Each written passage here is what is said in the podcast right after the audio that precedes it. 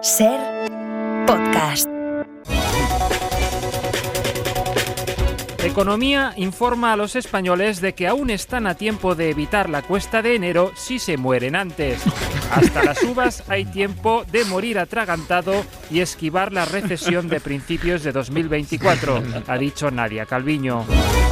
Podemos se incorpora al grupo mixto y descubre que los demás diputados eran muñecos. Claro, como nadie les hace caso, no había nadie aquí. A ver, los muñecos están muy bien hechos, ha explicado Yone Belarra.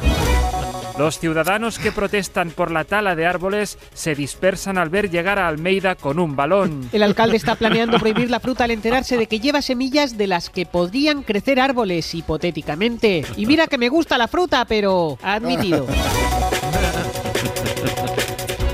La AEMET alerta de una ola de calor en Navidad cuando Chus abra el horno para sacar el cochinillo.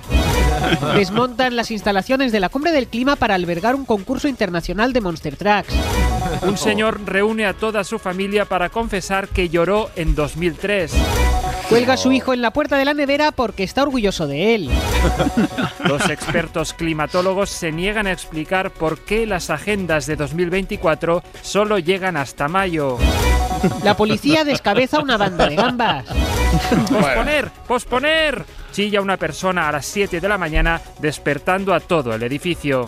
Para no perderte ningún episodio, síguenos en la aplicación o la web de la SER, Podium Podcast o tu plataforma de audio favorita.